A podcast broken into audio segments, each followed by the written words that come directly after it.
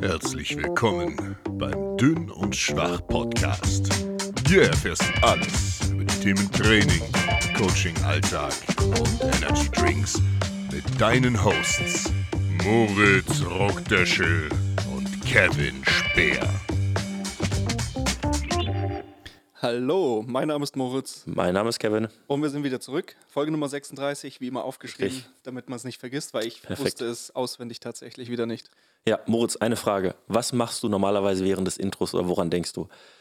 Weil letztes Mal, als der Konzi das geschnitten hat und er Ja. hat das hochgestellt auf Ja. YouTube, sehe ich, dass das halt, also das Intro-Video war halt nicht quasi drüber gelegt und dann sieht man mich halt, wie ich so 20 Sekunden einfach das Intro vor mich hingenieße und einfach nur rumsitze und rumdümpel. Und Also da musste ich ihm direkt mal schreiben und mal nachfragen, so? Also ich musste auch gerade dran denken, weil ich, ich saß jetzt auch gerade hier und dann ist mir eingefallen, oh, die Kamera läuft ja schon. Ja. Also auch vielleicht für unsere Zuhörer, das Ganze gibt es jetzt auch bei YouTube Richtig. zu finden. Also das hatten wir ganz am Anfang auch mal kurzzeitig, dass es die Ja. Videos bei äh, YouTube auch gab. Das Ganze wurde jetzt wiederbelebt, das Ganze auch so ein bisschen schöner produziert, hoffe ich zumindest, äh, mit zwei schicken Perspektiven. Und ja, woran ich denke, ich weiß es nicht. Aber ich habe, es ist mir nur gerade aufgefallen, so, oh, die Kameras sind an. äh, Richtig. Ich, ich muss jetzt normal Aufrecht sitzen. sitzen, ja, ja. Aufgepasst, ja, ja. Nee, das habe ich mir auch, als ich die letzte Folge angeschaut habe, auch mal ein bisschen auf YouTube durchgeklickt. Da denkst du, boah, was ist das für eine Gesichtskirmes da manchmal, wenn man sich das im Ja, Nachhinein ich anschaut. ich habe es mir noch gar nicht genau angeschaut. Ich habe nur auch mal so ein bisschen durchgeklickt, aber Ja, aber wenn du immer selber schaust, glaube ich, bist man da ein bisschen kritischer, als Ja, ja, ja, ja, wenn dann der andere. das Da ja, drauf guckt. klar auf sich selbst schauen. Und der arme Konsti, es fünfmal hintereinander schauen muss, um alles zu schneiden. Komplett am, am Oh. Limit. Ja, Moritz, äh, Updates. Wie läuft die Woche? Wie sieht's aus? Also ich habe auf jeden Fall Durst. Ich bin sehr, sehr müde Ja, auch. stimmt, gesagt. ein, ein Energiegetränk. Moritz hat heute vier Stunden gearbeitet, er ist müde. So. So, Wunderbar. man muss ja dazu sagen, das letzte Mal hatte ich ja hier die zwei Monster Gelb. Auch, äh, Monster Gelb, wie auch immer sie hießen, äh, dabei. Und dieses Mal hatten, hast, du hast mir geschrieben, du hast vergessen, Monster Ja. zu holen. Und dann habe ich dir geschrieben, das habe ich auch, weil ich hatte darauf gehofft, dass du welches hast. Es hat mir Ähm, leid. Ich hatte Proteinriegel für dich, immerhin das. Ja, immerhin das, aber jetzt habe ich eben aus dem Gym noch schnell zwei Red Bülle mitgebracht. Red die heißen Bülle, ja so. Das genau. ist äh, der richtige Plural. Äh, Wassermelone ist das hier, ne?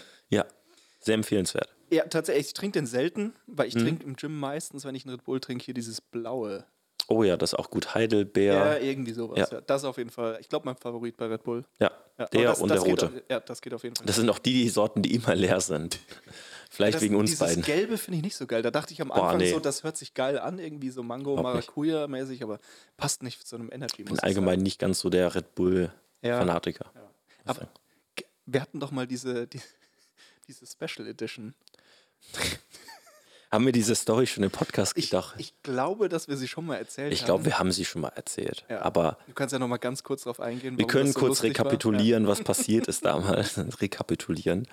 Ähm, du musst mich auch korrigieren, wenn ich das nicht mehr hundertprozentig weiß, aber damals gab es diese Gletschereis-Version von äh, Red Bull und alle Influencer und Kooperationspartner zum damaligen Zeitpunkt haben diese Version zu, äh, zugeschickt bekommen in so einem, wie sagt man so, es war so ein Booklet oder war so ein, so ein größeres Paket einfach und das hat man aufgemacht und dann war das halt eben dieses Gletschereis Red Bull halt hinter so einer, äh, so einer Zuckerwand. Das war irgendwie, ich keine, Ahnung, was genau Material das war, aber da war auf der linken Seite war so eine kleine äh, Pickaxe, wie sagt man das, so eine, ähm, Äh, äh, ja, eine, eine, eine, ein, ein, oder so ein Eispickel. Ja, ge- genau, ein ja. Eispickel, so war halt auf der linken Seite, auf der rechten Seite war halt eben das Red Bull unter dieser Zuckerglasur. Und ich glaube, wir haben das halt geöffnet und so, ja, geil. Direkt mal die, die äh, äh, Eispickel genommen. Oh, hau ich mal drauf. Ist ja, meine, Ja. nochmal zum Hintergrund, mir gehört das Gym nicht. Ich bin in keinster Weise in irgendeinem Kooperationszusammenhang mit Red Bull, aber es ist in meine Hände geraten.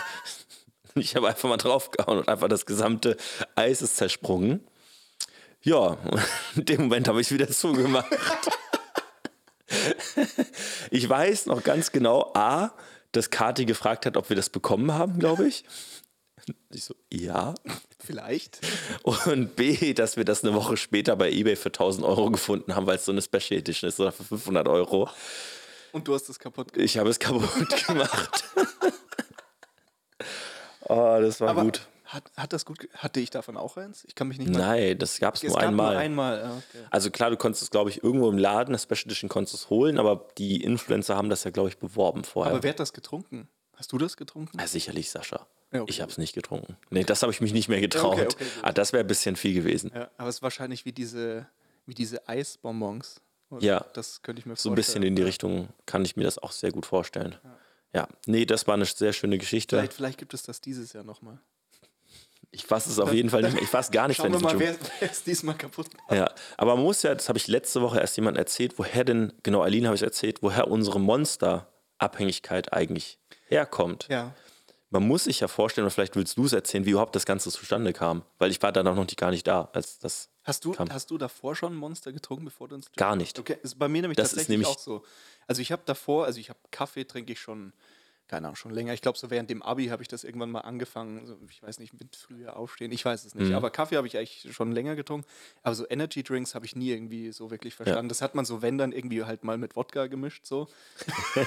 aber jetzt nie bewusst so ein Energy Drink. Und äh, als ich dann 2017 ins Rhein-Gym gekommen bin, war es so, dass die damals, also parallel dazu, dass ich gekommen bin, diese Monster ähm, Kooperation hatten. Das war ja. Ja. auch durch einen Zufall. Ich glaube, die hatten einen Gewichtheber-Wettkampf, da war ich noch nicht da. Mhm. Und irgendwie hatte Red Bull das mitgekriegt, weil ein Typ, der bei Monster. der äh, Monster, sorry. Ja. Äh, der Typ, der bei Monster gearbeitet hat in Köln, war zufällig da und der meinte dann, ey, voll das geile Gym, äh, wie, wie schaut's aus, sollen wir irgendwie was zusammen machen? Also irgendwie so kam Ja. das zustande.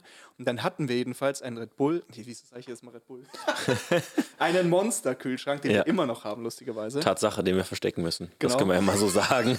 Der darf ja nicht offen vorne stehen wegen der Kooperation. Ja, also der steht jetzt halt privat hinten, da ist auch nur so unser Essen drin. Genau. Aber jedenfalls hatten wir diesen Monster-Kühlschrank und dann haben wir halt immer wieder äh, Monster gekriegt und zwar auch in Palettenweise. Also, Palettenweise, also tonnenweise. Wirklich. Und auch in allen Varianten. es gab einen Tag, da haben wir wirklich alle Varianten bekommen. Genau, also teilweise war der Kühlschrank halt richtig schön bunt mit allen Farben drin und ich kannte das halt davor nicht. Und dann hatte man Ja. das halt gratis da. Man hat halt es die gratis von Monster genau. bekommen. Und man musste ja auch probieren, wie die alle schmecken und so. Und Ja. plötzlich hat man sich äh, ja, in einer schönen Monstersucht befunden. Es war unfassbar. Ich habe vorher auch nie was mit Energy Drinks zu Ja. tun gehabt.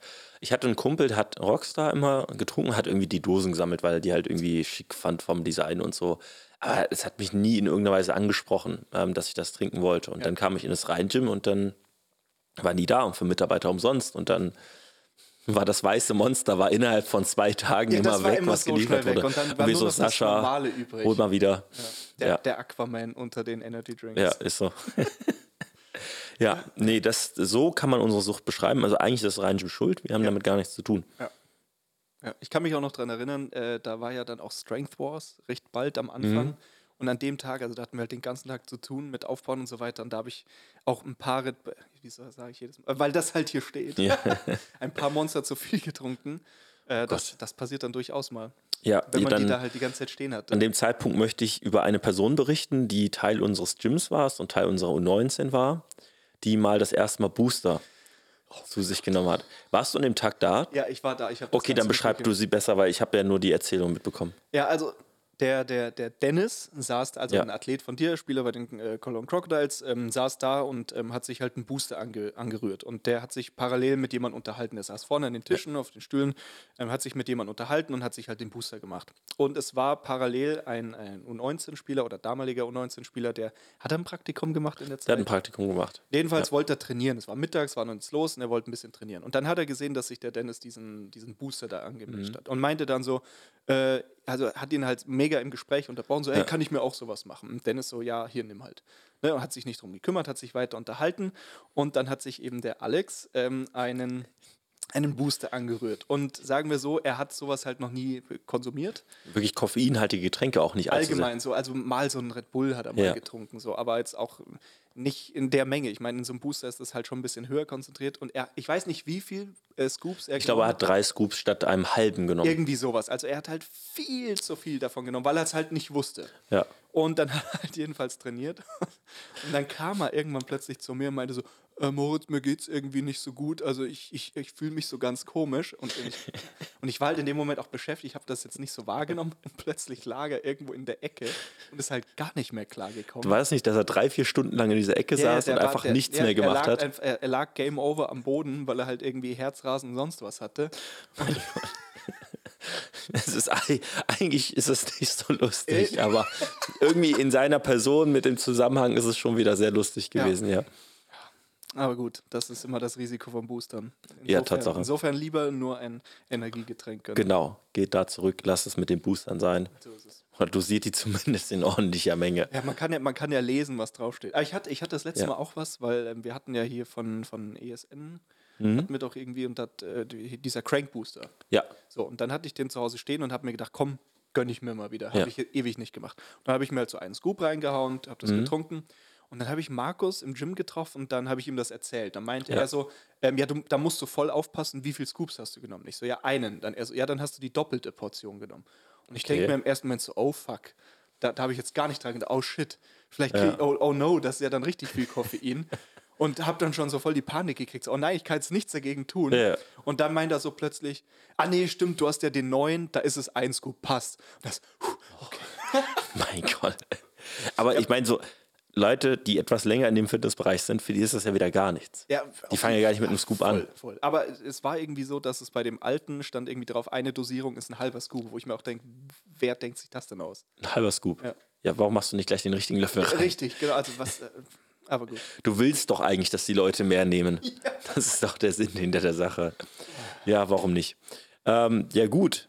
Das, äh, das schöne kurz Updates. zu dem Thema, als wir unser Energiegetränk geöffnet haben. Wir mussten haben. mal nach 36 Folgen verteidigen, warum wir das immer trinken. Ja, stimmt. Jetzt, jetzt kam die, die Background-Story sozusagen. Ja, Tatsache. Ja, äh, so, Updates. Du Updates. hattest eigentlich nach Updates gefragt. Insofern Richtig. Leg, leg, doch du einfach mal los. Was war die Woche los? Hast du jetzt weiß, wirklich kein Update gesagt und jetzt. Ich habe ich hab noch kein Stimmt. Update gesagt. Ach mein Gott, ey. Gut, äh, wir sind ja nur bei zwölf Minuten, gar kein Problem. Ähm, ja, äh, Updates. Äh, grundlegend, ich habe heute äh, gestern Kniebeugen gemacht und ich bin völlig im Eimer deswegen. Ähm, Obwohl es leicht war. Obwohl es leicht war, aber irgendwann, irgendwann fühlt es sich nicht mehr leicht an. Also letzte Woche nur 155 mal 8 gemacht, gestern 165 mal 8 gemacht. Ähm, limitierender Faktor war eher mein Magen, sage ich mal so und weniger mein, meine Kraft der Beine. Ja, ich, ich, zitiere jetzt nicht, was du gestern zu mir gesagt hast. Das ist okay. Aber nichts passiert. Und äh, ja, nächste Woche dann hoffentlich ein bisschen 100, mehr. bisschen mehr noch. Man muss ja nicht immer so, so groß ankündigen, aber ein bisschen mehr. Also man ja. ist in der richtigen Reha-Phase drin und ja. es ist ja keine Reha-Phase mehr. Da, danach quasi. Man ist schon danach. Die Einstiegsphase. Ja, richtig. Kreuzheben läuft auch ohne Gürtel. Machen wir alles gerade Step by Step wieder vorankommen. Und ja, was soll sonst noch passiert sein? Ja, eigentlich nicht viel. Mal ganz ehrlich, also das ist einfach momentan so viel, was ich noch zu tun habe, abzuarbeiten habe und Co., dass ich gar ja. nicht dazu komme, irgendwie groß rechts und links zu schauen. Ähm, nee, wie ist bei dir? Hau du das mal raus. Ich gucke einmal, ich glaube, ich habe mir was aufgeschrieben. Nicht, dass ich was vergesse. Genau, nee, ah, das hatte ich sowieso im Kopf. Genau, nee, also äh, Training bei mir war auch gut. Ähm, ich hatte auch bei Instagram das Video ja. gepostet, 170 wieder gebeugt für fünf. Rücken hat sich sehr, sehr, sehr, sehr gut angefühlt. Also hat mich wirklich gefreut. Und ähm, ja, ansonsten der, der liebe Sascha, also letzte Woche hatte ich ja vom Nana berichtet, dass der ein kleines mhm. Mockmeet hatte. Und diese Woche hatte der liebe Sascha Gummersbach eine echt sehr, sehr schöne Trainingswoche. Also der hat am Montag 230 für vier gebeugt. Die waren so at 7. Mhm. Also es war letztes Jahr noch Drittversuch bei der Landesmeisterschaft. Insofern, das war sehr, sehr cool. Und ähm, ja, gestern hat er 260 für vier Reps gehoben. Auch das ist fünf Kilo über dem DM-Opener noch vom September. Also insofern, bei dem Komplett läuft verrückt. auf jeden Fall aktuell Und der sehr, ist gut gesprintet letztens.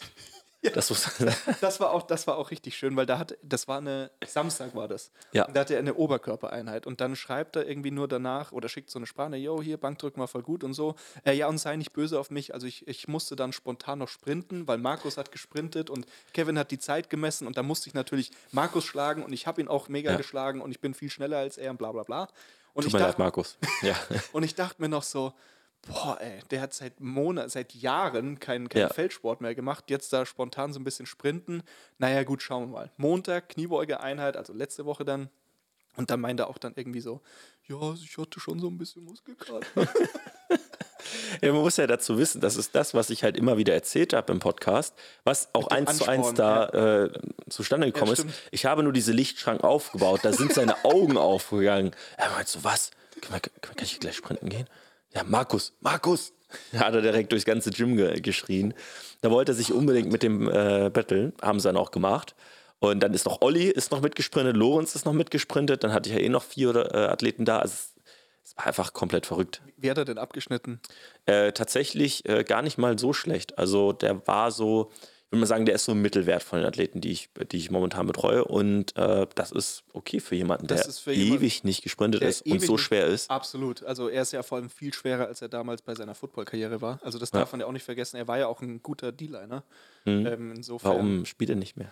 Ähm, er hat also tatsächlich was so, der hat ja Regionalliga gespielt ja. bei Troisdorf. Mhm. Und hatte dann auch immer wieder ähm, auch mal irgendwie, ja, so die Möglichkeit bei den Crocodiles mal oder wurde angefragt und dann hat er eigentlich nur gemeint, es ist ihm zu aufwendig. Also okay. er will halt nicht ständig an den Wochenenden da diese Verpflichtung haben, da herumzufahren und auch mit dem Training und meinte so, Football war für ihn einfach nur just for fun mhm. und äh, so, das war ihm einfach zu aufwendig. Deswegen ja. hat er das dann so ein bisschen sein Verständlich. Ja. Irgendwann wird man ja erwachsen Voll. und muss mal wieder Prioritäten anders setzen. So ist es. Ja. Ja, aber insofern eine gute Woche gehabt. Ansonsten ähm, hatte ich ja auch schon angekündigt, der Paddy von mir und der Tim sind jetzt auf Tour. Also ja. die erste ähm, ja, Heavy-Musik-Tour in Deutschland seit äh, Pandemiebeginn. Okay. Äh, hat jetzt gestern, vorgestern in Hamburg gestartet. Mhm. Und äh, ich fahre ja später nach Bochum auch auf das Konzert. Also sind jetzt, ah, deswegen, okay. Genau, sind jetzt zehn Tage in Deutschland unterwegs. Auf jeden Fall sehr cool, ja. ist wohl gut angelaufen, Leute ja. haben Bock. Und ähm, ja, ansonsten, die, die müssen ja auch trainieren, weil die haben jetzt auch äh, einen Wettkampf anstehen. Ist ja auch bald Berlin Strength. Richtig, Wie genau. kriegst du das denn als Coach? Gehen wir mal ein bisschen ja, über in ja, Inhalt. Wie ja. kriegst du das denn als Coach hin, dass die während der Tour und wie kann ich mir dieses Tourleben auch vorstellen? Also grundsätzlich, ich habe ich hab mit beiden im Vorfeld gesprochen, habe halt gemeint, wie schaut das jetzt aus, wenn ihr auf Tour seid? So könnt ihr da trainieren? Und der, der Tim meinte dann sofort so, er hat direkt für alle Stops, also er hat mir einen Terminkalender gezeigt, er hat für alle Tage, wo er trainieren muss, direkt gecheckt, wo er da ist, wo er da in ein äh, Studio gehen kann und so ähm, und haben sich auch äh, untereinander abgesprochen, haben halt gesagt, dass sie das halt gemeinsam durchziehen. Auch ein paar von den, äh, oder ein paar andere Jungs von den Bands haben auch gesagt, sie kommen da mit. Ja, ist doch ähm, cool. Ähm, ist halt auch einfacher, als wenn es genau, nur eine Person wäre. Genau, also ne? sie, die, die sind, glaube ich, eine Truppe von vier, fünf Leuten, die jetzt auch gestern das erste Mal auf der Tour trainieren waren, im Berlin Strength auch tatsächlich. Ähm, genau, insofern, die haben sich vorbereitet, haben sich eben Studios rausgesucht. Und ansonsten, ja, wie, wie das funktioniert. Ähm, ich bin, ich bin gespannt, das war jetzt die erste Einheit, insofern das lief erstmal mhm. gut. Ähm, also hat bei beiden gut funktioniert und sonst wie das Tourleben abläuft. Also sie sind äh, mit so einem Nightliner unterwegs, also so okay. ein zweistöckiger großer Bus, Ach, ähm, wo sie halt auch Betten drin haben. Das heißt, die, nach der Show wird halt alles eingeladen und dann fahren sie über Nacht ähm, in die neue Stadt. Und kommen dann halt morgens, vormittags an, mhm. erstmal alles in die Location rein, Frühstück, Soundcheck, dann haben sie nachmittags, je nachdem, kürzer oder länger frei. Da mhm. ist dann mhm. halt die Möglichkeit, in die Stadt zu gehen, zu trainieren oder ähnliches. Ja. Und ab 17 Uhr geht es dann halt los, also 18 Uhr spielt die wow. erste Band. Also geht schon Schlag auf Schlag, aber ähm, also das mit diesem Nightliner stelle ich mir ganz cool vor, weil es ist natürlich auch für den Veranstalter eine gute Sache. Das mhm. hatte ich gar nicht so bedacht, weil natürlich die Unterkunft auch wegfällt. Ne? Ja, das heißt, Tatsache. du bist natürlich direkt in den Bus, steigst aus, gehst in die Location. Also ja. Verrückt. Ja, und dann haben sie aber auch ein ganzes Team mit, was den Aufbau macht, oder sind die auch dann äh, selber Aufbau sogar schon? machen sie, also sie haben einen Tourmanager mit dabei oder einen Bandmanager mit dabei, der dann halt vor Ort alles regelt, Zeitablauf und sowieso, ja. aber sie sind tatsächlich so, also die bauen alles selber auf. Die haben Ach, Equipment selber dabei und bauen auch alles auf. Ja. Also es gibt dann meistens in den Locations halt vor Ort so die, die, die Tonmanager, die dann mhm. halt ganz einfach alles verkabeln und so weiter, auch Soundcheck machen, das müssen die nicht selbst machen. Mhm. Ähm, aber ansonsten Aufbau müssen sie auf, äh, auf oh, jeden verrückt. Fall selber. Ja. Ja, und dann in dem Stress mit wahrscheinlich nicht so gutem Schlaf ja. und nicht so guten. Essens- und Lebensgewohnheiten dann noch trainieren gehen. Absolut, ja. Also Paddy hat gestern äh, einen schweren Single gebeugt und meinte auch, es war, war, war schwierig für ihn, so ein bisschen da reinzukommen. Ja. Weil sonst ist halt so, ich meine, er schläft halt morgens, dann fährt er ins Gym eine Stunde, dann sind wir da, machen mhm. entspannt Warm-up und dann gestern halt so zack, Location, Aufbau, Soundcheck, dann ins Gym, dann trainieren, dann wieder ja. zurück und so. Ähm, war, war wohl auch so ein bisschen schwierig, aber ja, wird man sehen. Gut, aber besser, wir haben über Consistency gesprochen, besser so, als gar nicht ja. zu trainieren. Ja, Besonders absolut. wenn halt der Wettkampf bevorsteht. Absolut. Also insofern auch dadurch, dass sie sich da halt in so einer Truppe zusammengefunden haben, ja. denke ich, wird das Ganze gut funktionieren. Ja, also wäre da kein Wettkampf, dann hätte man auch sagen können, hey, zehn Tage wach. Oder Tour, geht, geht, einfach, geht einfach ins Gym und macht irgendwas. So, genau. macht einfach kurz ein bisschen, vielleicht ein bisschen was für die Beine an einem Tag, am anderen Tag was für den Oberkörper. Jetzt ist natürlich so, also wir haben auch im Vorfeld halt kommuniziert, okay, Priorität haben halt quasi so die Mainlifts. Ja, wir wollen mhm. halt unsere Singles machen jetzt, das ist so das Entscheidende. Und ob ihr dann die Zusatzübungen am Ende jetzt noch groß äh, äh, reinkriegt, ist halt schön, ja. wenn ihr die Zeit habt. Aber wenn Zeit ein Problem ist, dann macht kurz und knackig Singles, Triples, und dann mhm. ist auch wieder gut. Ne? Wie ist es denn, wenn wir jetzt, ich habe halt, theoretisch habe ich noch so ein paar Themen, die ja. ich ansprechen möchte. Auch mein, mein Random Research Fact, den kann oh, man auch der, später der machen. Jetzt, ja.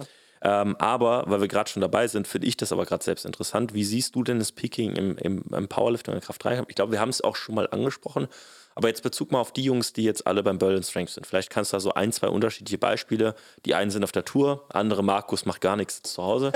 äh, nein, wie, wie, wie geht man Speaking an? Klar, man hat die Competition Lifts, die sind am wichtigsten. Ähm, macht man dann auch mal eine Einheit, wo ich alle drei äh, miteinander kombiniere oder versuche ich, um Ermüdung so gering wie möglich zu halten, die möglich zu verteilen? Wie machst du es? Also grundsätzlich Grob. würde ich, genau, also ich würde grundsätzlich jetzt erstmal sagen, ähm, es ist ja häufig auch sehr, ich würde sagen, so eine etwas veraltete Herangehensweise mhm. oder Denkweise, dass man jetzt ja quasi in so einem Peaking was komplett anderes macht als davor. Dass mhm. man jetzt plötzlich irgendwie, ich weiß es nicht, halt nur noch irgendwie Singles macht oder ähnliches. Ja. Und ich meine, da muss man halt wie immer einen Schritt zurückgehen und sich fragen, was möchten wir denn jetzt gerade machen? Was, was mhm. ist das Ziel in unserem Training in dieser aktuellen Phase? Und das, was ich vor allem sehe, ist halt einfach diese Spezifität. Wir möchten halt ganz einfach hohe Intensitäten üben. Wir möchten diese Singles üben. Ja? Das mhm. heißt eben unter Wettkampfbedingungen, wir möchten beim Bankdrücken eine gute Pause machen mit eben schweren Gewichten. Ja. Wir möchten bei der Kniebeuge eben auch sowas wie an Startsignale denken und ähnliches. Ja? Das heißt, wir möchten einfach unter Wettkampfbedingungen das machen, was wir am Wettkampf machen. Das sind eben keine Achter- oder Zehner-Raps, sondern eben Singles. Das heißt, das ist mal so das Erste. Das heißt, wir müssen diesen Skill üben und wir müssen uns natürlich auch langsam an diese Gewichte ranführen. Ja, weil da haben wir, ich, ich glaube, irgendwann haben wir da schon mal ein bisschen, bisschen drüber geredet. Mhm. Definitiv. Wenn man jetzt beispielsweise, ich sag mal, in so einem typischen Trainingsplan irgendwas zwischen, sagen wir mal, vier und acht Reps irgendwie in den Mainlifts macht, sagen wir mal fünfer, so ganz klassisch, ähm, dann hat man ja ein theoretisches Maximalgewicht. Mhm. Allerdings, wenn man jetzt halt einfach, sagen wir mal, theoretisch mal macht immer seine Fünfer, ja, hier jetzt 4x5 mit 180, 190, was auch immer bei dir ungefähr. Ja. Und dann sagt man, okay, und jetzt am Wochenende machst du bitte deinen Wettkampf. So abgesehen davon, dass das. So wie halt Lorenz. Es so, ist halt so original Lorenz, das Lorenz-Beispiel. So Lorenz, ja. Lorenz ist frech, das zählt nicht, aber. Das, äh, naja, äh, anderes, anderes Thema. Thema. Nee, aber genau, also zum einen äh, fehlt oder würde dann natürlich so ein bisschen diese Ermüdungsmanagement-Sache äh, mhm. fehlen, dass man halt einfach straight aus dem Training einfach direkt da reingeht. Da wird man natürlich nicht optimal performen ja. können weil man einfach diese Ermüdung mitschleppt. Ja, dadurch, dass ja. man jetzt halt ein paar Wochen eben diese schweren Fünfer gemacht hat. Aber es ist halt auch so, sagen wir jetzt mal beispielsweise, du machst einen schweren Fünfer mit 190. Mhm. Dann wäre dein Estimated One RAM schätzungsweise im Bereich von 220 bis 230. Das ist schon ein ganz schöner Unterschied. Also ob du 190 auf dem Rücken hast ja. oder plötzlich 220 oder 230. Deswegen, man würde sich halt auch, oder man sollte sich halt auch an diese Intensitäten über eben mit so einer Wettkampfvorbereitung rantasten. Ja, das mhm. heißt, man geht halt dann raus und weiß, okay, jetzt habe ich, wir bleiben jetzt einfach bei diesem Beispiel, 190 für meine fünf gemacht. Mhm. Ja, und dann rechnet man dann halt im Vorfeld und dann weiß man, okay, wir haben jetzt vier Wochen, fünf Wochen, je nachdem, ähm, Vorbereitungszeit und dann machen wir eben unsere Singles. Wir möchten halt ungefähr zwei Wochen vorher unseren schwersten Single vielleicht machen, ja. so im Bereich von 95 Prozent, 94, 93, mhm. irgendwie sowas in dem Bereich. Wird auch wieder so ein bisschen unterschiedlich sein. Ne? Aber ja. wir möchten eben einen schweren Single, der aber nicht am Limit ist im Idealfall. Mhm. Und dann rechnet man halt, oder kann man, muss man nicht so machen, aber rechnet man so ein bisschen zurück und macht eben dann erstmal leichtere Singles und arbeitet sich hoch. Ja? Ja. Also exemplarisch wäre es jetzt zum Beispiel vielleicht in der ersten Woche macht man 200, die sind dann sehr, sehr gut. In der nächsten Woche macht man vielleicht 210, dann macht man vielleicht mhm. 215, 220. Und man reagiert einfach darauf, wie sich von exakt, Woche genau. zu Woche verändert. Genau, und, also typ, äh, richtig, genau. Also typischerweise sollte es halt so sein, dass man halt vor dieser Wettkampf-Prep, also vor diesen finalen Wochen, also ich spreche ja. jetzt von meiner Herangehensweise, von meiner ja. Denkweise. Äh, am Ende des Tages wird es da auch sehr unterschiedliche Herangehensweisen geben. Mhm. Ne, aber ich würde halt schauen, dass man halt vor einer Vorbereitung ungefähr rechnerisch weiß, wo man grob steht. Ja? ja? Wie genau diese Estimated Sachen sind, darüber lässt sich natürlich streiten, aber dass man über die Blöcke davor, über die Wochen davor eine grobe Gegend hat. Ja? Mhm. Also sollte man ja ungefähr haben. Ja. Basierend auf einem Topsatz, basierend auf Durchschnittswerten der Wochen und sowas. Und dann möchten wir uns halt an Prozenten grob orientieren und dann, wie du gerade gesagt hast, halt auch reagieren. Weil stumpf danach jetzt abtrainieren würde ich jetzt auch nicht machen, weil wenn sich plötzlich rausstellt, so, oha, 210 in Woche 2 waren verdammt schwer. Ja, mhm. Und die Umstände waren vielleicht gut. Und es ist jetzt vielleicht nicht unbedingt die Tagesform, sondern es war einfach, brauchen wir nicht drüber reden, es war einfach schwer. Es war einfach zu schwer. Das heißt, dann mhm. weiß man vielleicht so, gut, vielleicht sind die 230 rechnerisch halt doch sehr hoch angesetzt gewesen. Ja. Das wird jetzt meistens nicht so passieren. Hatte ich jetzt auch noch nicht so. Hoffentlich nicht. Ne? Aber jetzt einfach nur mal so ein Beispiel. Ähm, genau, ich weiß nicht, ob ich die Frage beantwortet habe. Ja, doch, du hast, auf, du hast viel, sehr viele Punkte reingebracht. Ähm, um das mal ein bisschen allgemeingültiger zu formulieren, okay, ähm, und auch noch für andere Sport anzubringen, weil beispielsweise, weiß ich, bei vielen Sportarten, jetzt im Football, mhm. gibt es jetzt einer Max-Test, zum Beispiel meine Jungs aus Paderborn gestern hatten ihr Max-Out gemacht, äh, wo die einer Max-Test gemacht haben, da trainierst du ja jetzt nicht unbedingt spezifisch drauf hin, weil gehört ja jetzt nicht ja, direkt zu deiner Sportart. Ähm, aber dennoch so eine, so eine kleine Thema, so Peaking-Woche. Ich habe eine Woche bis zu meinem Wettkampf. Mhm. Ähm, habe ich jetzt auch gestern ein Video gesehen von jemandem, der hat sich auf einen Marathon vorbereitet. Das ist ein komplett anderes Thema. Aber hat er dann halt eben gesagt, er hat neun Wochen Zeit, sich vorzubereiten, hat acht Wochen lang trainiert, das nach und nach spezifischer gestaltet, Distanzen entsprechend angepasst. Und dann hat er in Woche neun hat er komplett Pause gemacht zum Marathon. Also der Marathon war Samstag und er hat halt von Montag bis Samstag hat er komplett Pause gemacht. Und ich habe manchmal das Gefühl, dass die Leute Angst haben, irgendeine Belastung auf den Körper zu bringen vor dem Wettkampf und lieber gar nichts machen, als halt ein bisschen wenigstens oder in die Bewegung zu kommen. Und da habe ich das Gefühl, dass das sogar eher kontraproduktiv sein kann. Absolut, ähm, absolut. Besonders wenn man halt beispielsweise bei der Kniebeuge, wenn ich die eine Woche lang nicht gemacht habe, äh, dann fühlt die sich eventuell ein bisschen unrund an. Ja, genauso, wenn ich jetzt eine Woche nicht laufen war. Ähm, ich muss ja nicht mal bis zur Ausbelastung gehen. Ich kann ja weit davon fernbleiben. Aber dieses Bewegungsmuster wieder reinzubringen, reinzufinden, ist ja gar keine schlechte Sache. Entsprechend, ähm, ich glaube, das, was auch passieren kann beim Peaking, ist, dass man zu stark regeneriert. Absolut, 100 Prozent. Also auch da, wenn man jetzt äh, mal so in die, in die klassischen Empfehlungen reinschaut, was so, also ja. da sprechen wir jetzt von dem Tapering, das heißt eben, mhm. wir haben jetzt trainiert, wir haben eben unser, in Anführungsstrichen, Peaking gemacht oder eben eine Wettkampfvorbereitung, mhm. wir haben uns eben vorbereitet und jetzt möchten wir diese Ermüdung runterfahren. Das möchten wir mit dem Peaking. Ja. Und wie du gerade angesprochen hast, da gibt es alle möglichen Dinge, die wir beachten müssen. Also erster Punkt ist beispielsweise, wenn wir in den Wochen davor zu leicht und zu wenig trainiert haben, mhm. ja, von was wollen wir uns denn dann erholen? Also dann Richtig. macht ein aggressiver Taper gar keinen Sinn. Weil dann ja. ist dieser Punkt, dann erholen wir uns von zu leichtem Training und sind dann eher detrained. Tatsache, wenn du halt vier Wochen vorher schon angefangen hast, wir machen nur Singles, wir machen eigentlich fast nur die Wettkampflifts, ja. machst dann vielleicht wenn nur zwei, drei Sätze Exakt. da, dann hast du ja vier Wochen lang auch irgendwo Potenzial wieder verschwendet, Richtig. weil die Angst haben, die Leute Angst haben, zu dem gewissen Zeitpunkt eben nicht ihre maximale Leistungsfähigkeit abrufen zu können. Und dabei musst du halt bedenken, so wie, wie viel Zeit brauchst du eigentlich, um vollständig zu regenerieren. Es ist nicht sehr lange. Wenn du ordentlich isst, wenn du ordentlich äh, schläfst, dann brauchst du halt eben deine drei, vier Tage und dann kannst du wieder 100% abrufen. Warum musst du dich dann drei, vier Wochen teilweise schon vorher extremst einschränken in deinem Training? Macht für mich relativ wenig Sinn. Absolut. Es ist ja auch, oder wir müssen uns ja auch überlegen, der, der, der, wie soll man sagen, so dieser Main Driver im Training. Es gibt immer so schöne Begriffe im Englischen. Mhm.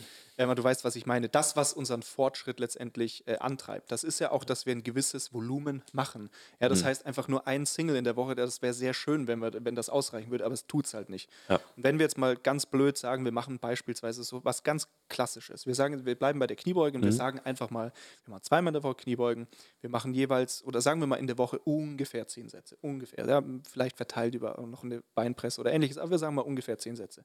Wenn wir jetzt in so eine Peaking-Phase reingehen und wir reduzieren das Volumen bereits in der ersten Woche extrem und gehen halt mhm. halt direkt runter, machen vielleicht in der Einheit nur zwei Sätze und in der anderen nur drei Sätze oder sowas. Dann sind wir direkt in der Woche 1 auf der Hälfte von dem Ganzen.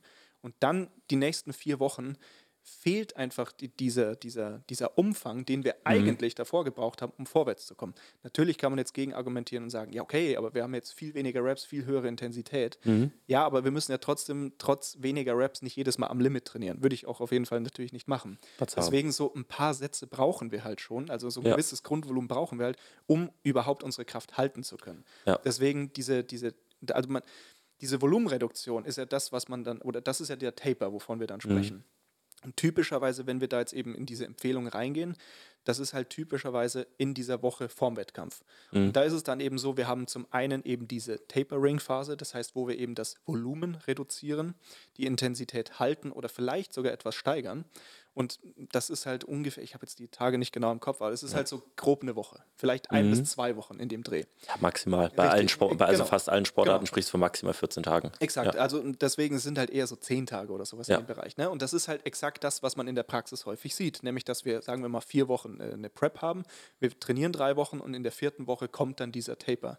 Mhm. Das heißt aber auch, dass in diesen Wochen davor brauchen wir halt so ein bisschen Volumen, sonst funktioniert dieser Taper nicht. Weil wenn wir halt davor schon irgendwie nur fünf Sätze gemacht haben und dann machen wir in der Wettkampf Wettkampf auch zwei Sätze. Ja, das ist schon extrem wenig. Also ja. es wird sicherlich irgendwo Leute geben, die das so brauchen, vermutlich. Also wird es, wird es geben. Und das ist auch vielleicht jetzt gleich so die, die, die praktische Implikation, die sehr unbefriedigend ist leider. Nämlich in der Praxis wird wie viel Volumen brauche ich denn, wie stark muss der Taper sein, mhm. wird leider sehr unterschiedlich ausfallen. Ja. Oder kann sehr unterschiedlich ausfallen, sagen wir es vielleicht so. Ne? Und dann, nach dieser Tapering-Phase, also sagen wir das typischerweise ist halt zum Beispiel so, Montag droppt man das Volumen, macht seine Opener beispielsweise, mhm. Montag, äh, Montag, Mittwoch macht man dann eine ähnliche Einheit, nur wo die Intensität nochmal vielleicht ein bisschen runtergeht. Und dann folgt die trainingsfreie Phase. Das ist ja mhm. auch ein Bestandteil des Taperings. Und was du halt vorhin gemeint hast, dass man halt teilweise eine ganze Woche off geht. Ich glaube, die Empfehlungen sind halt irgendwas zwischen einem und sieben Tagen. Und auch mhm. da wieder ist es eine Riesenspanne. Weil, ja, wie klar. du gerade gesagt hast, wenn ich beispielsweise drei, vier Tage nicht Bankdrücken mache, fühlt sich das an, als ja. ob ich die Übung nicht mehr kann. Genau. Ich komme nicht mehr gut in meine Brücke, es fühlt sich alles nicht mehr so geil an. Ähm, auch wenn ich eine Woche keine Kniebeugen mache, fühlt sich auch nicht so toll an. Ja. Kreuzheben könnte ich mir sogar vorstellen, dass ich eine Woche gar kein Kreuzheben mache und nicht drastisch davon negativ jetzt äh, mhm. negativ profitiere.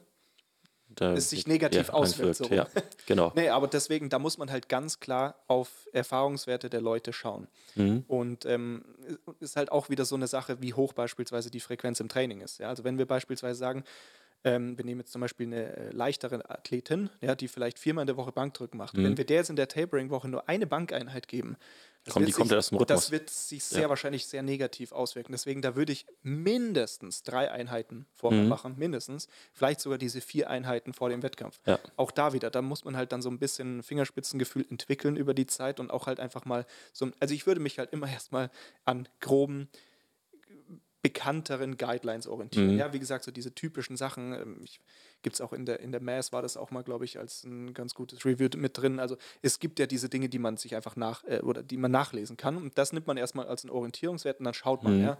Und ich meine, das ist jetzt wieder einer der vielen Gründe, warum halt auch Coaching eine langfristige Zusammenarbeit sein sollte. Ja. ja aber manche Leute, die hatte ich jetzt halt schon in mehreren Wettkämpfen, da weiß ich grobe Dinge. Bei anderen Leuten, die schicke ich jetzt das erste Mal in den Wettkampf rein, da bin ich erstmal vorsichtig. Da halte ich mich an genau. Basic, traditionelle Dinge und gucke dann. Ja, und vielleicht sieht man dann, okay, nice, Kniebeuge hat sehr gut funktioniert, Bankdrücken nicht. Okay, dann machen wir beim nächsten Mal beim Bankdrücken ein bisschen was anderes. Machen wir vielleicht ein bisschen weniger Taper, machen wir mhm. vielleicht ein bisschen, ein paar Sätze mehr, machen wir vielleicht den äh, Opener nicht am Montag, sondern am Mittwoch. Also man kann ja alle möglichen Dinge dann ja. ausprobieren. Genau. Puh. Wie, wieder, wieder ein ewiger Monolog hier. Ja, das, äh, das kann man gut klippen. Auf jeden Fall zehn Minuten. Konstantin Entspannt. Sich. Ja, nee, äh, boah, ich muss erstmal die ganzen Punkte ordnen, auf die ich noch eingehen wollte, äh, grundlegend. Nein, ähm, äh, sehr, sehr richtig alles, was du gesagt hast. Ähm, ein Punkt auch auf die Frequenz. Wenn wir jetzt zum Beispiel schauen in andere Sportarten, Beispiel Gewichtheben. Ein Gewichtheber, der typischerweise zwischen acht bis zehnmal die Woche irgendwelche Einheiten hat. Der sollte dem, unbedingt eine Woche Pause machen. Der sollte unbedingt eine Woche. Das wirst du nicht sehen. Also schaut mal auf YouTube All Things Gym. Da gibt es immer diese tollen Zusammenschnitte von der Trainingshalle vor den Wettkämpfen. Ja. Die Athleten reisen ja auch nicht so lange vorher an. Und dann sind die einen Tag vorher und machen halt eben noch mit 80 komplette bis 90 Prozent ja. vom Einmax, machen die eine komplette Einheit. Ja.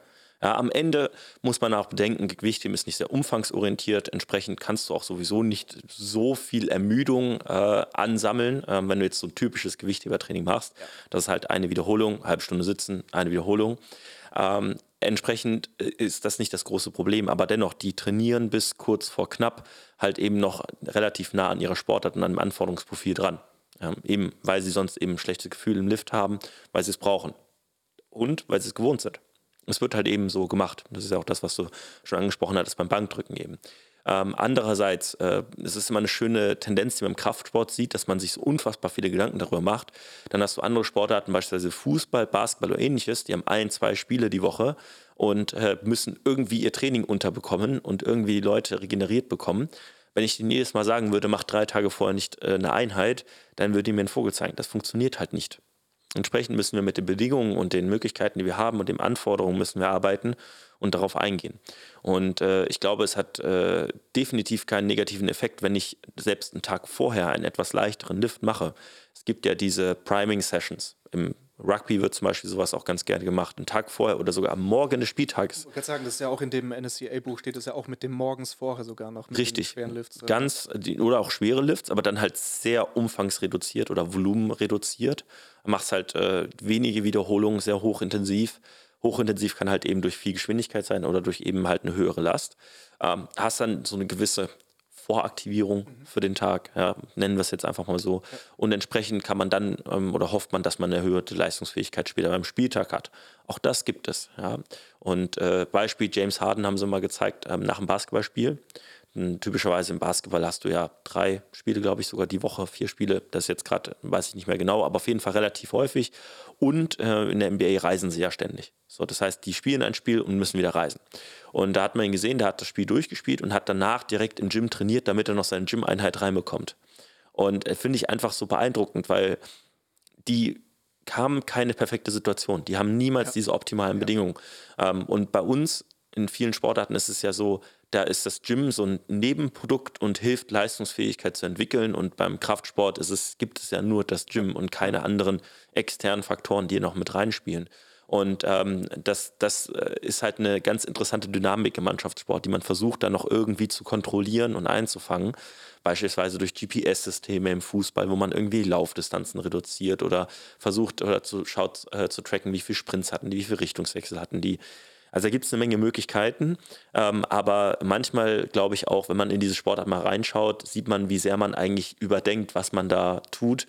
Und man muss einfach ein bisschen reduzieren von dem, was man vorher gemacht hat und dann ist alles gut.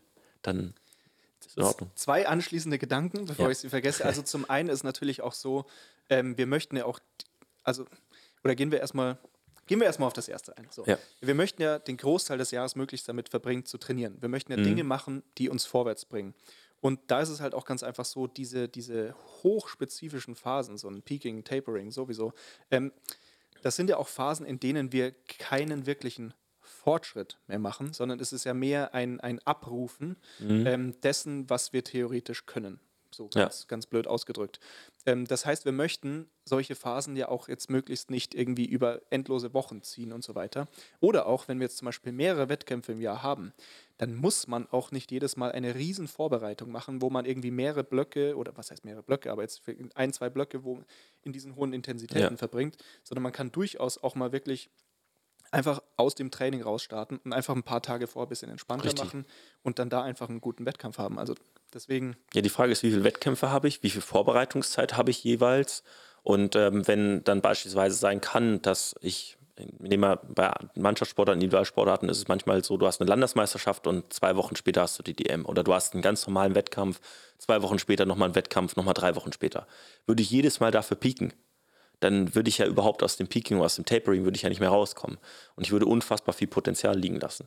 Und das macht ja überhaupt gar keinen Sinn. Also man muss da eben auch die Situation betrachten. Wenn ich jetzt einen Wettkampf habe, ich trainiere das ganze Jahr über aufs Incentieren oder auf die deutsche Meisterschaft im Kraft-3-Kampf, dann ist das eine komplett andere Situation, mit der ich arbeiten kann, in der ich mir auch durchaus leisten könnte, sogar anderthalb Wochen zu tapern weil ich da der, der Umfang vorher an Trainingsblöcken, die ich hatte, viel, viel größer war und ich mich viel länger darauf spezialisiert und vorbereitet habe. Und dann kann ich mir es auch leisten, so eine etwas längere Tapering-Phase zu machen, wenn ich sie brauche oder wenn ich sie will. Absolut. So, dein zweiter Gedanke.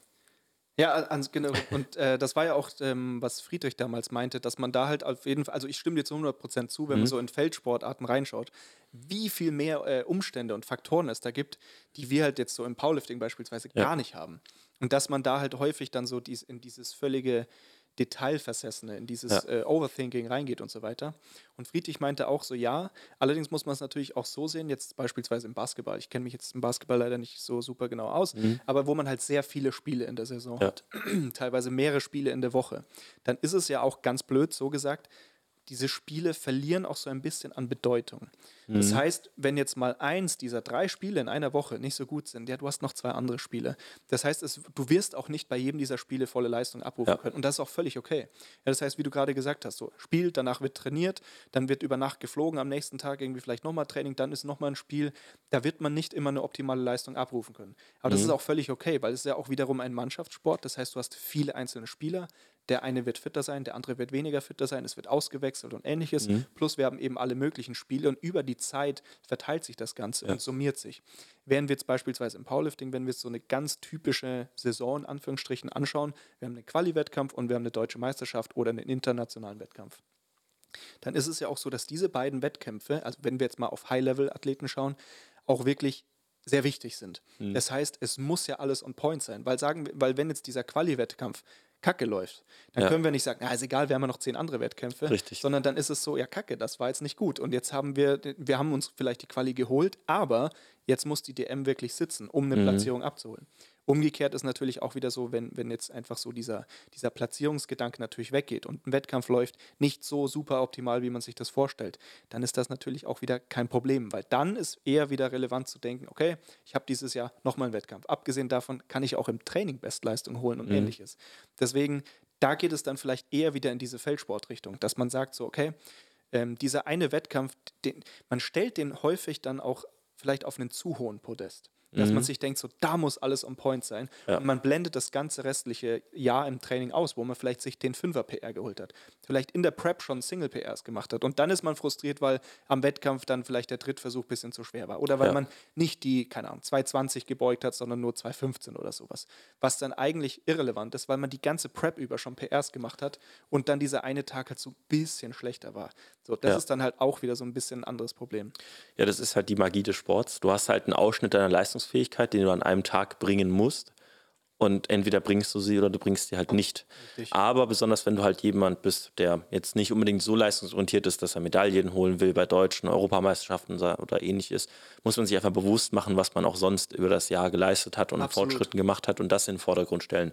Weil am Ende, klar, es ist schön, an einer Meisterschaft mit Zuschauern und ähnlichem eben die Leistung abzuliefern, aber man muss sich auch immer wieder bewusst machen, man lebt nicht nur für den Sport, für den Sport, Prioritätenliste, haben wir wieder letzte Woche angesprochen, ähm, die ist, da ist es eben nicht ganz oben und entsprechend kann ich auch nicht erwarten, dass an Tag X immer die perfekte Leistung abrufbar sein wird. Da werden externe Faktoren dazukommen, die das beeinflussen. Ja, sei es am Wettkampftag selbst, dass irgendwas schief geht, nicht läuft oder ähnliches, oder halt in der Vorbereitung. So, und das ist aber auch vollkommen okay. Da muss man halt eben das in den Vordergrund stellen, was man sich erarbeitet hat, eben über diese Monate, über diese Jahre mit seinem Coach. Nein, So ist es. genau.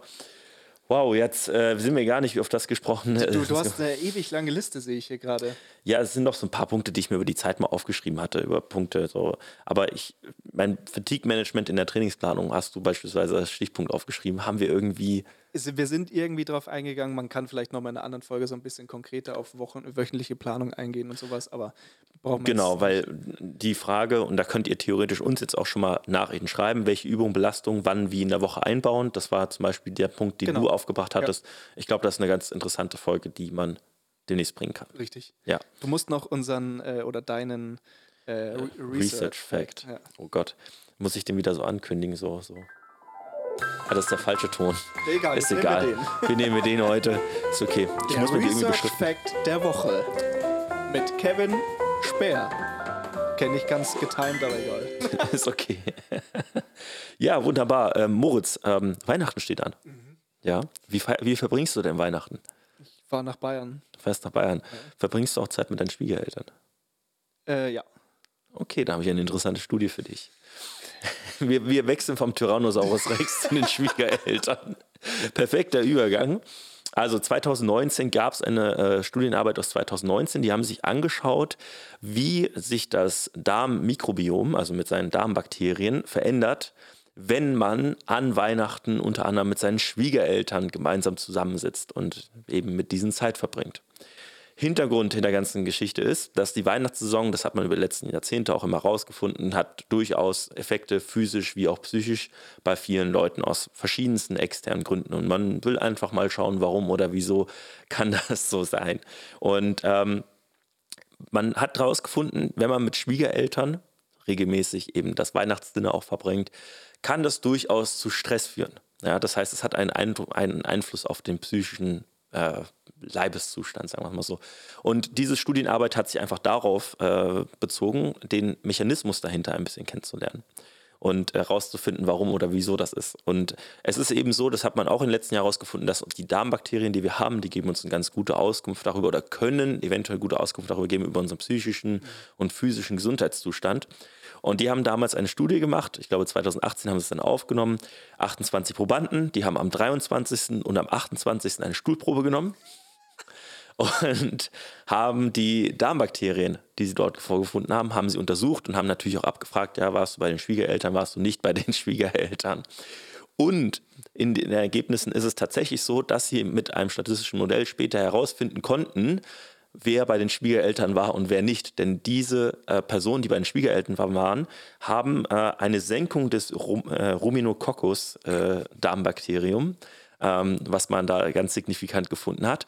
Und dieses Bakterium, wenn es, äh, wenn es seltener vorkommt in, im, im Darm, dann ist es ein Zeichen für psychischen Stress.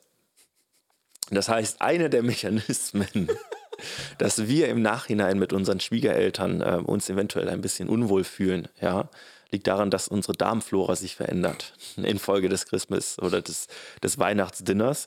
Ähm, ja, ich finde es schön, dass solche Leute, solche Sachen untersucht werden, definitiv. Also wenn ihr euch dieses äh, Weihnachten nach dem Dinner mit den, mit den Schwiegereltern nicht so wohl fühlt, es liegt an euren Darmbakterien. Macht euch keine Sorgen, das wurde, wurde schon alles wissenschaftlich kerngenau untersucht. Und also ich weiß nicht, wie viele Zuhörer wir haben, aber ich sehe jetzt einfach nach Weihnachten die ganzen Leute da sitzen und ich denke so, oh Mann, meine blöden Darmbakterien. ja, so. Erstmal ein Actimel. kennst, kennst du noch früher die Werbung? Für die Darmflora. Ja, ja.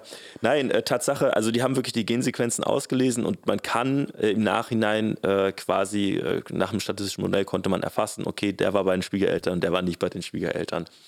Finde ich einfach absolut verrückt. Ich habe jetzt die ganze Story über gewartet, wann der Bezug zum Training kommt. Das wäre noch absurder gewesen. Aber naja, so aber das ist ja auch psychischer Stress. Ja, Psychischer Stress auf, äh, senkt äh, eben auch deine Regeneration. Also wenn ihr PAs über Weihnachten, über Weihnachten wollt, dann eher nicht. Dann eher nicht zu den Schwiegereltern. Äh, oder so rum, ja, richtig. richtig. Ja gut, bei T-Rex hatte ich jetzt auch nicht unbedingt den Bezug zu Training, aber...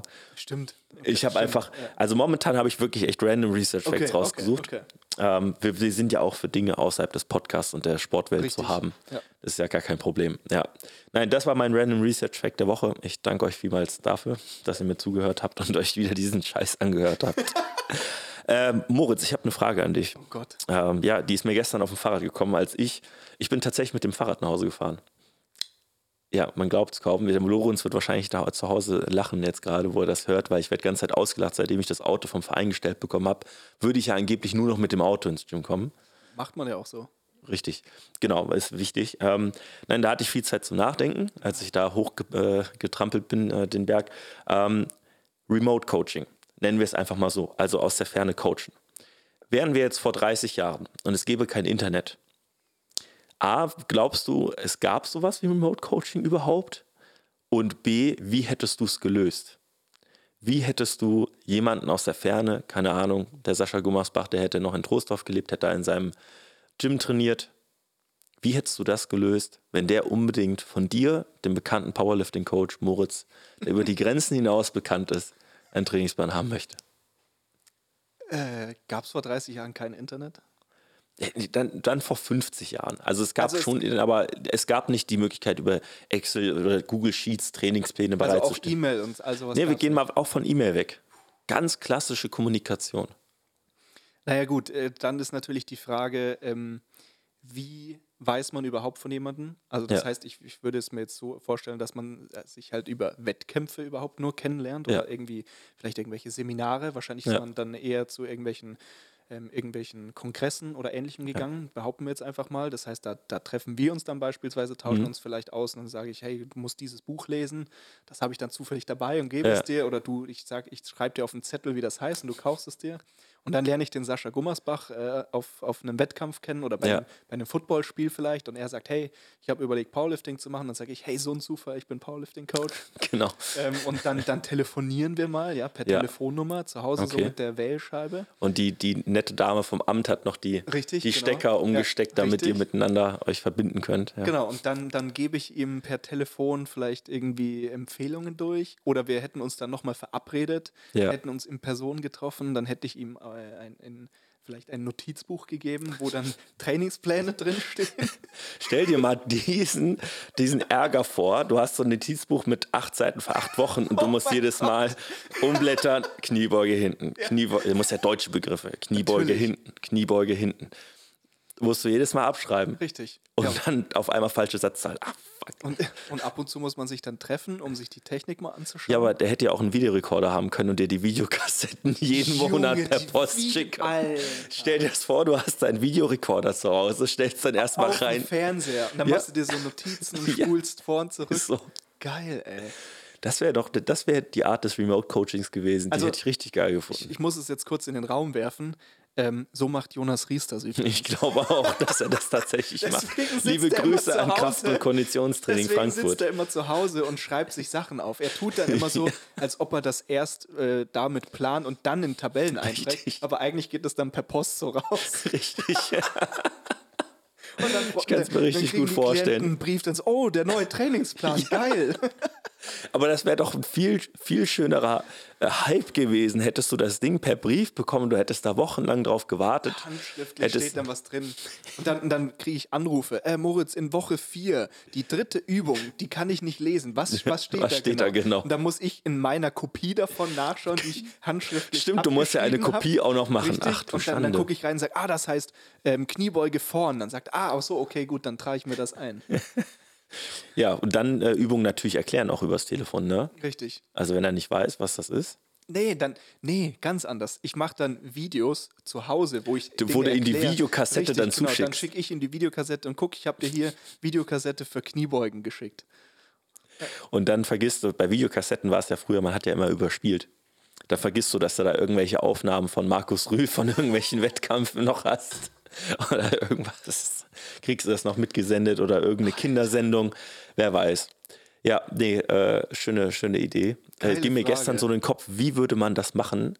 Also wenn so kein Internet, jemand hat dich gefragt, du bist ein, das gab es ja bestimmt, so ein Trainer, der über die Grenzen hinaus bekannt ist. Ich will trotzdem an ihm arbeiten, aber ich muss in meiner Heimat bleiben, warum auch immer. Also mir, mir fällt jetzt nur auf jeden Fall ein, ähm, also ich bin ja auch äh, großer Fan von Lead FTS, Dave Tate Mhm. und so weiter und ähm, die haben damals auf jeden Fall auch schon im, immer so Seminare gemacht, wo sie Ja. einfach mit dem Bus durch Amerika gefahren sind und einfach ein paar Wochen, ein paar Monate, wie auch immer, unterwegs waren und einfach überall Halt gemacht haben und dann halt Seminare gemacht haben.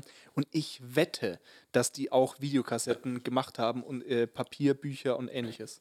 habe ich dir mal dieses, ähm, es gab ja das allererste Strength and Conditioning Programm, jetzt muss ich lügen, weil ich weiß es aus dem Kopf nicht mehr, es müsste Arizona oder müsste, ich muss es nochmal nachschauen, wir müssen mal ich drüber glaube, ich weiß, sprechen. was du meinst, ja. Es gibt dieses uralte Tape aus den 60er, 70ern.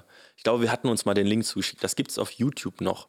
Ich glaube, ich packe das mal in die Show Notes, wo die einfach Strength and Conditioning nochmal für Football definiert haben und die ganzen Übungen gezeigt haben. Schön auf VHS VHS-Kassette.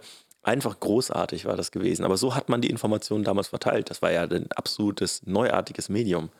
Da waren halt auch diese einzelnen Dinge sehr viel wertvoller, weil dann hast du hier, ey, ich habe hier dieses 16-Wochen-Programm von Ja. bla bla bla und ich habe mir das da und da gekauft und so und dann schreibt sich der andere vielleicht ein paar Dinge raus oder so. Ja, richtig, aber wie hast du ja früher Trainingspläne dir geholt? Ne? Du hast im Magazin gelesen oder du hast dann irgendwen beobachtet, der irgendeine Übung gemacht hat. Also hat ja nicht mit Trainingsplan zu tun, aber hast es halt einfach nachgemacht. Ne?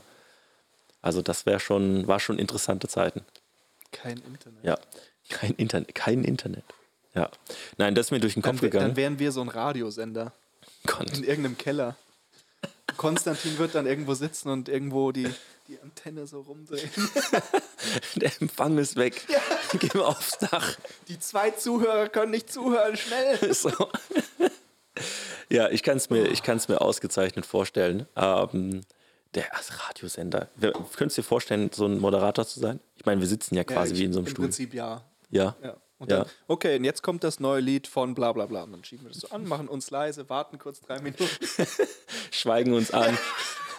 Ja, was macht man in diesen drei Minuten? Ja, wir können uns ja dann auf Mute schalten und uns unterhalten. ja, ja, klar, kann man schon, aber muss ich dann drei Minuten mit dir reden? Jedes Mal, den ganzen Tag? Oh Gott, das ist ja eine Katastrophe. Ja, müssen wir echt lange viel miteinander reden. Und du hättest kein Instagram, wo du zwischendurch rumscrollen Boah, könntest. das wäre auch ein Problem.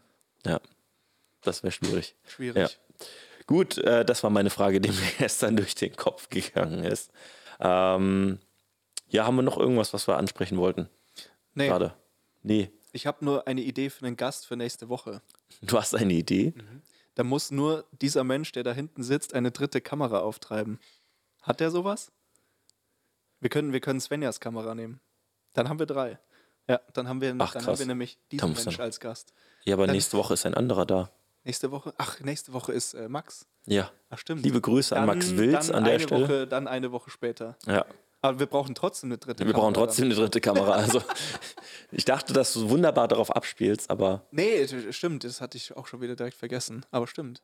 Ja. W wann kommt der denn? Äh, ich habe nochmal nachgefragt jetzt, aber ich, also wahrscheinlich eigentlich Freitag. Okay. Wann kann der Freitag? Ich glaube den ganzen Tag. Okay, dann dass man da relativ flexibel kriegen ist. wir das irgendwie hin. Ja, Konsti kann eh den ganzen Tag, ne? er lacht Da nur. wird gelacht. Gar Okay, kein Problem. Perfekt. Das heißt, wir haben für die nächsten Wochen auf jeden Fall Gäste. Wenn ihr da Bock drauf habt, dann schreibt uns das oder natürlich auch irgendwie Wünsche, Vorschläge für irgendwelche Ja. anderen Gäste oder Fragen oder ähnlich. Ja, ich habe, äh, jetzt fällt mir ein, was ich bei Instagram gesehen habe, zum Thema, wenn Leute sich darüber beschweren, dass ihr Off-Season-Training langweilig ist. Es gibt verschiedenste Sportarten, die haben ihre Off-Season und ich habe gesehen, dass jemand, ein Disc-Golfer, weißt du, was Disc-Golf ist? Nee. Das ist quasi von der Struktur wie Golf, du hast einen Abschlagsplatz und du hast am Ende hast du so ein, da in dem Fall einen Korb und du wirfst halt so einen Frisbee. Okay. Hast du noch nie gesehen? Versucht den Kopf reinzutreffen? Okay. Hast du noch nie gesehen? Bestimmt unsere Hörer haben es alle schon mal gesehen, Moritz nicht. Gut, ihr wisst Bescheid. Ähm, und ja, ist halt manchmal über Strecken über 50 Meter bis halt 200, 300 Meter so und muss halt entsprechend auch dafür trainieren. Hat ein Typ gepostet, ist halt im Keller und dann stand da drunter Off-Season Starts Now und der stand halt wirklich, wie hier vor dieser, ähm, seht ihr jetzt nicht, aber so eine, so eine Stoffwand Ich kann es mir vorstellen. zwei Schritte davor und hat Anlauf genommen und hat einfach den, den Frisbee gegen die Stoffwand geworfen. Hat ihn aufgehoben, zwei nochmal Schritte zurück und nochmal gemacht. Und ich dachte mir so, okay, es gibt wirklich kein langweiligeres Off-Season-Training, als diesen scheiß Frisbee gegen eine Wand die ganze Zeit zu werfen. Und diese Durchhaltevermögen musst du erstmal haben, ne? Steht so im Trainingsplan. 50 mal 1. 50 mal 1 Clustersätze. Immer einmal dagegen werfen. Ja, nee, äh, das ist mir nur aufgefallen diese Woche, wo ich mir dachte, so wow, ich bin echt froh um mein Training, dass das so abwechslungsreich ist, dass ich nicht im Keller stehen muss und gegen eine Wand werfen muss. Krass. Ja. Aber gut, wie geht's anders? Ja, Tatsache, die beim Dart, die nehmen wenigstens ein bisschen Alkohol dazu, dann geht das. Das ist deren Off-Season-Training. Gut, äh, wir haben wieder wie lange geredet, wir sollen eigentlich länger reden. Mora, äh, liebe Grüße an dich, du hast auch geschrieben, längere Folgen sind eigentlich auch dein Ding. Ähm, unseres noch nicht so ganz, aber wir gewöhnen uns dran. Mit Max gibt es sicher einiges zu bequatschen. Das wird eine lange Folge. Schauen wir mal. Boah, der hat viel Redebedarf. Okay. Okay. Dann, dann gibt es nächste Woche eine lange Folge und dann am Ende dauert sie gar nicht lang und dann ist voll der Fail. Das kann auch sein, dann schneiden wir einfach hinten was dran, merkt eh kein Mensch. Wir wiederholen es einfach nochmal. Ist so, wir fangen einfach von vorne an.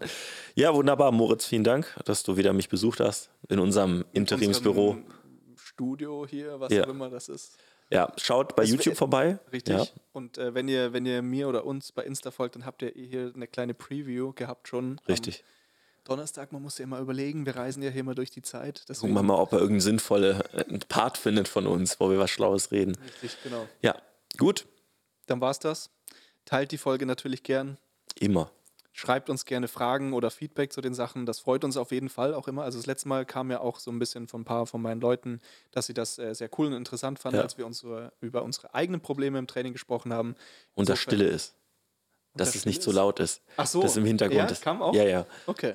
Also insofern gebt uns immer gerne Feedback, schreibt uns irgendwas, schreibt uns auch, wenn ihr irgendwas blöd fandet. Ja. Oder natürlich, wenn ihr es gut fandet. Natürlich. Aber das freut uns auf jeden Fall, wenn da auch irgendwie was zurückkommt, dann wissen wir, was wir vielleicht besser machen können, anders machen können oder dass wir auf einem guten Weg sind. Vielleicht. Vielleicht. Wer weiß. Gut, bis zum nächsten Mal. So bis dann. Tschüss.